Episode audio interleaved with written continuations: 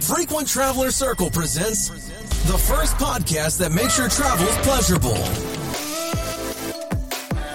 Herzlich willkommen zu unserer neuesten Podcast-Folge von Frequent Traveler Circle. Unser heutiges Thema ist One World versus Star Alliance. Welche Allianz lohnt sich mehr? Welche Allianz ist die am besten geeignete Allianz für verschiedene Typen von Reisenden?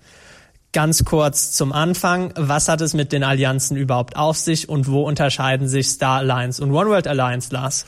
Ja, also im Prinzip muss man ja anfangen, ähm, als die Allianzen gegründet worden sind. Die erste war ja die ähm, Star Alliance 97, die gegründet worden ist, unter anderem von der Lufthansa und United. Ähm, dann zwei Jahre später ist ja dann äh, die One World gegründet worden.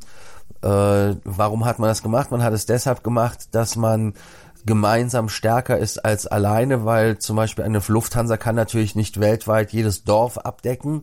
Und damit äh, ist es dann halt so, dass man gesagt hat, okay, wenn wir uns zusammentun mit Fluggesellschaften weltweit, können wir wesentlich mehr Ziele anbieten. Wenn wir unsere Flugpläne noch miteinander abstimmen, dann ist das für die Passagiere auch noch wesentlich günstiger. Und ein Hauptgrund natürlich ist auch, um das Reisen angenehm zu machen, die Statusvorteile äh, in der Allianz ähnlich zu gestalten. Das heißt also, ein Lufthansa-Senator ist gleichzeitig ein Star Alliance Gold, genauso wie bei SAS der Gold oder der Diamond ein Star Alliance Gold ist.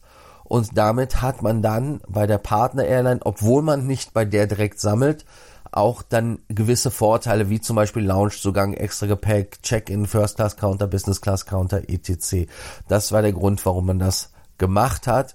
Und das hat sich ja heutzutage auch sehr stark eingespielt, wobei man auch sagen muss, dass der Trend mittlerweile wieder weggeht, weil die Lufthansa zum Beispiel ja auch mit Cathay Pacific oder mit Etihad zusammen eine Art Allianz oder ein Verbund macht, ähm, allerdings nicht reziprok, was den Status angeht sondern nur dann auf einzelne Flüge, weil das ja gegen den Star Alliance Vertrag verstoßen würde. Ganz genau. Ähm, du hast es ja gerade schon angesprochen, dass da immer Bewegung drin ist. Ähm, deswegen ist es vielleicht auch ganz gut, wenn wir nochmal einen kurzen Überblick geben, wer ist denn in welcher Allianz.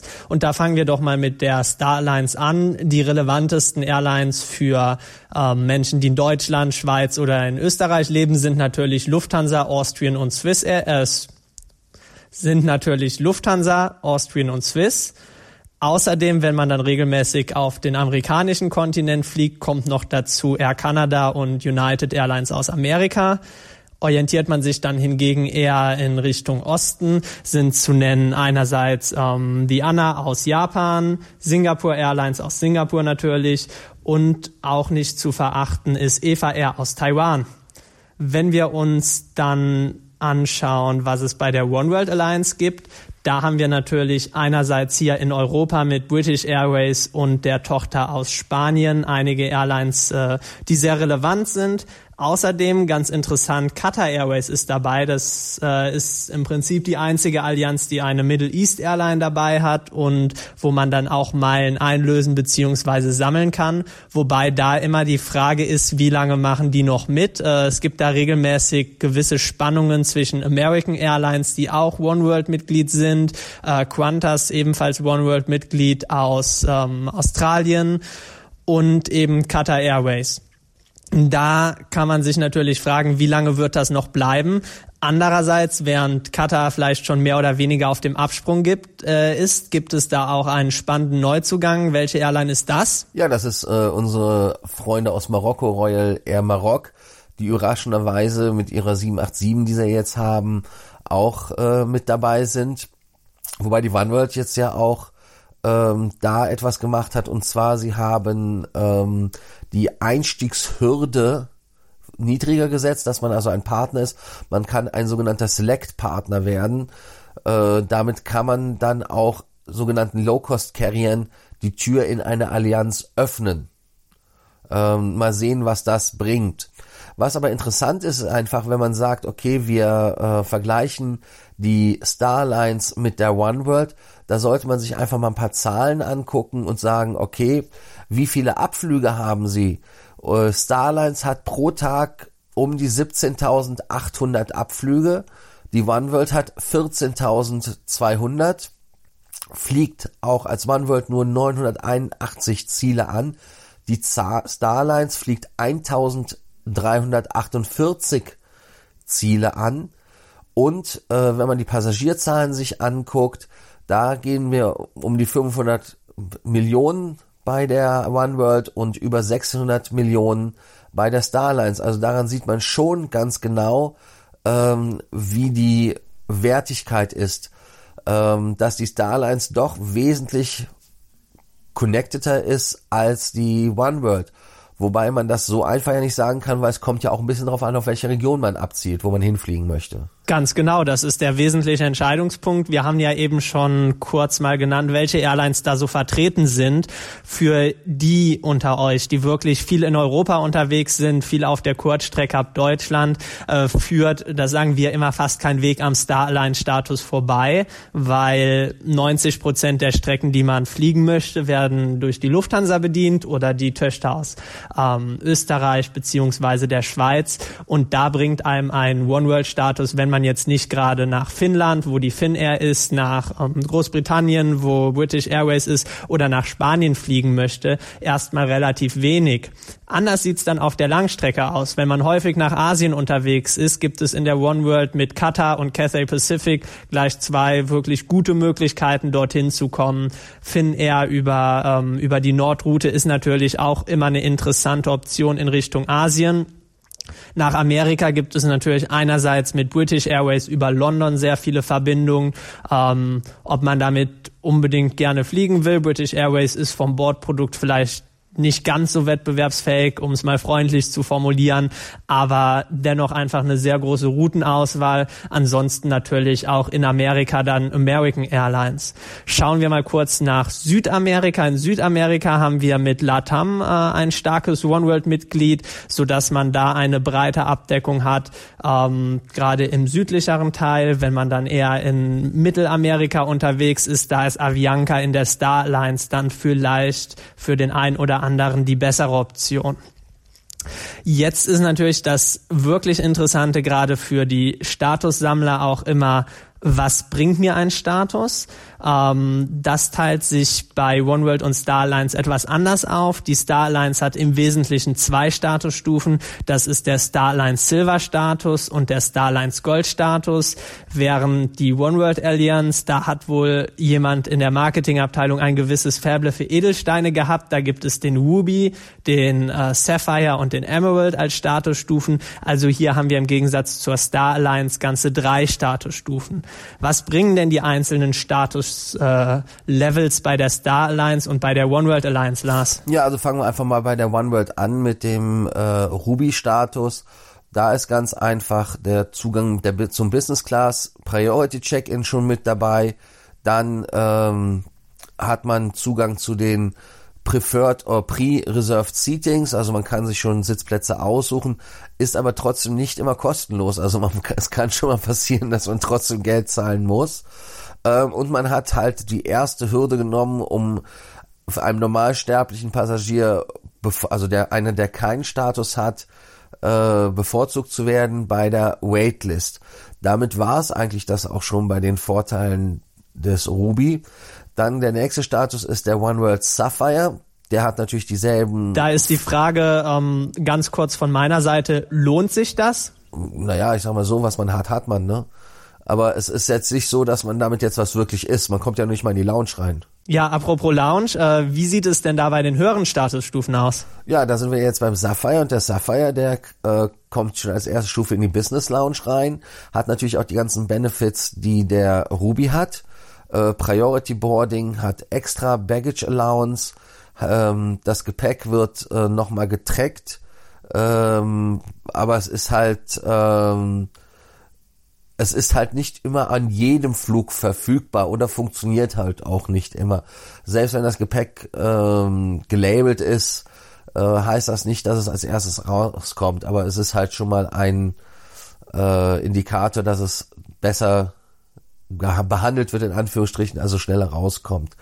Ähm, dann der beste Status ist natürlich der Emerald, der zusätzlich zu den Statusvorteilen, die ich genannt habe, noch den Fast Track an den äh, Securities hat. Man kommt in die First Class Lounges rein und man hat den First-Class-Check-In, den man benutzen kann und hat auch die höchste Wahrscheinlichkeit, wenn es um Upgrades geht, dass man da äh, berücksichtigt wird. Wobei es da auch immer wieder heißt, wenn ich zum Beispiel bei ähm, British Airways sammle, bin da BA Gold, ähm, ist natürlich, wenn ich BA fliege, die Höchstwahrscheinlichkeit, dass ich abgegradet werde. Weil wenn ich ein BA Gold bin und ich fliege bei Latam oder ich fliege bei, bei American Airlines, ähm, dann werden natürlich immer die eigenen Leute von der Fluggesellschaft genommen, bevor man dann nochmal von der Fremd, äh, Fremdfirma, äh, in dem Fall British Airways bei American Airlines, nimmt, um das Upgrade zu bekommen. Also insofern immer der Rat auch an der Stelle, die Airline, die man am meisten fliegt, da sollte man den Status dann auch machen. Lohnt sich leider nicht immer beim Sammeln, weil nicht jede Fluggesellschaft immer optimal die Punkte gibt.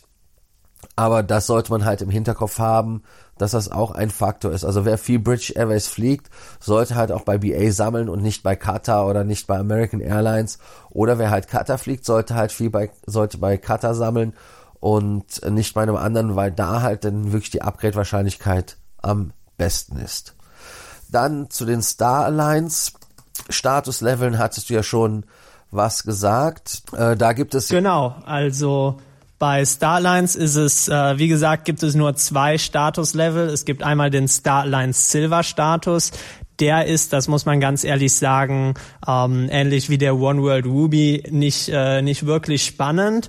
Ähm, Ausnahmen gibt es, wenn man zum Beispiel bei der Lufthansa den Frequent Traveler Status hat. Das ist ein Starline Silver, mit dem man dann ja zum Beispiel innerhalb Deutschlands auch Access zu den Business Class Lounges bekommt. Allerdings ist das kein Starline Silver Status, sondern wirklich was, was die Lufthansa den eigenen Statuskunden auf eigenen Flügen ermöglicht. Allerdings kein Starlines Weiterfort Vorteil. Spannend ist ähm, hier eigentlich meiner Meinung nach ähnlich wie bei der One World Alliance dann ab dem Sapphire bei der Star Alliance der Goldstatus. Mit dem Goldstatus hat man dann neben diesem Priority Check-in einerseits den ähm, Goldtrack, womit man dann äh, Priority Security auch hat an den Flughäfen, wo das zur Verfügung steht. Außerdem genau wie bei One World ähm, die bevorzugte Gepäckabfertigung, was natürlich auch immer mal mehr oder weniger gut funktioniert, aber grundsätzlich schon mal ein gutes Benefit ist. Zusätzlich gibt es ein Freigepäckstück, was natürlich auch immer noch mal wertvoll ist, wobei hier ähm, gewisse Regeln gelten. Zum Beispiel, wenn man einen Tarif hat, bei dem kein Freigepäck inkludiert ist, dann ist 0 plus 1 leider auch des Öfteren mal 0, sodass man hier kein Freigepäck hat. Wenn es aber ein Gepäck, äh, wenn aber ein Gepäck im Reisetarif inkludiert ist, kriegt man über den Goldstatus immer noch ein zweites. Außerdem das wohl wertvollste Benefit ist der Loungezugang. Mit dem Star Alliance Gold Status hat man bei jedem Star Alliance Flug an jedem Flughafen der Welt wenn es Star Alliance Lounges gibt, eben Zugang dazu. Das bedeutet, ähm, unabhängig davon, ob ihr jetzt Lufthansa fliegt oder ähm, sagen wir Singapore Airlines, könnt ihr jeweils auch die Business Class Lounges der anderen Airlines benutzen, beziehungsweise bei Lufthansa darf man mit dem Star Alliance Gold Status sogar in die Senator und nicht nur in die Business Class Lounge. Ein weiterer Vorteil ist noch das Priority Boarding. Also ihr seid meistens in der ersten beziehungsweise zweiten Boarding Gruppe und dürft dann schon an Bord kommen. Das sind so die wesentlichen Vorteile von der Starlines. Jetzt stellt sich natürlich immer noch mal die Frage, wie kann ich einen solchen Status möglichst ähm, schnell oder auch einfach bekommen. Was sind denn da so die üblichen Verdächtigen innerhalb der Starlines? Ja, Starlines, äh, die, die Klassiker sind natürlich wie immer Abflüge von Dublin nach Nordamerika oder von ähm, Mailand, Kiew ist ja auch immer ein guter äh, Ratgeber äh, um da dann Meilen zu sammeln. Damit kann man ja fast mit einem Trip schon den Goldstatus machen. Nicht unbedingt den Senatorstatus, aber man kann mit einem Trip äh, den Eurobonus Gold machen, der also ein echter voller Goldstatus ist, oder den Ägäen machen. Ähm, wenn es um diese Benefits gibt, macht es keinen Unterschied. Nur wie ich ja schon eben sagte, wer viel Lufthansa fliegt, sollte schon schauen, dass er den Senatorstatus kriegt, weil da hat er ja nicht nur den Vorteil, dass er bei der Lufthansa eine höhere Upgrade Wahrscheinlichkeit hat, sondern man kann da dann auch nochmal den Companion Award benutzen. Heißt also, dass man den Partner bei einem Meilenticket zu 50 Prozent der Kosten mitnehmen kann. Also das heißt, man selber, der fliegt, bezahlt 100 Prozent Meilen und der zweite, der mitfliegt, bezahlt nur 50 Prozent der Meilen. Das ist zum Beispiel ein Riesenvorteil, den der Senatorstatus hat und er gilt auch zwei Jahre. Also das heißt, man ist da äh, nicht wie bei vielen anderen Egeen und so weiter, äh, dass man jedes Jahr erneuern muss. Das ist also da der Vorteil, den der Senatorstatus gegenüber dem Status von anderen Star Alliance Fluggesellschaften hat. Ganz genau. Aber bevor man jetzt äh, bei Lufthansa im Zweifelsfall nur bei dem Frequent Traveler Status hängen bleibt, da lohnt sich es dann wahrscheinlich schon eher bei SAS oder zum Beispiel bei Aegean den Goldstatus deutlich schneller zu erfliegen. Oder wie siehst du das? Ja, natürlich. Also wenn man gar keine Chance hat, den Goldstatus zu machen, ähm, bei der Lufthansa, also den Senator, dann muss man natürlich schauen, dass man da, äh, Äthiopien übrigens auch, der ja auch über Segmente äh, qualifiziert werden kann, ähm, den macht, damit man da auch in den Genuss kommt. Weil da ähm, braucht man dann ja nicht unbedingt den Companion Award, wobei die anderen Programme haben ja auch Vorteile, wie zum Beispiel ähm, die leichtere Erreichbarkeit oder aber auch ähm, SAS hat ja immer noch die äh, günstigen Tickets, heißt also, Eurobonus hat zwar gerade die Meilenwerte erhöht um 18 bis 20 Prozent im Schnitt, aber dafür ist der Copay, also der Anteil an Barzahlung oder Kreditkartenzahlung, um das Ticket zu bekommen, immer noch sensationell niedrig, weil bei Lufthansa ein Ticket nach Nordamerika ähm, liegt ja bei, bei Steuern 500 ein paar kaputte Euro.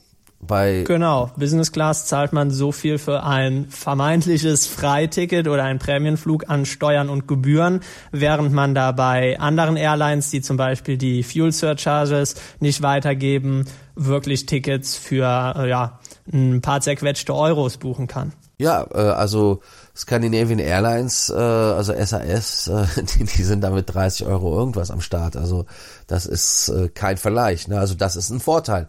Aber jährliche Requalifikation. Absolut. Schauen wir uns nochmal etwas mehr die One World Alliance an. Da gibt es ja auch äh, Möglichkeiten, den Status zu erlangen. Und hier ist vielleicht das besondere Schmankerl, dass man eben auch allein über den Status in die First Class Lounges kommt, was innerhalb der Star Alliance ja so gesehen nicht möglich ist. Einzige Ausnahme wäre hier der Hon-Status und ähnliche Geschichten, allerdings zumindest allianzweit nicht vorgesehen.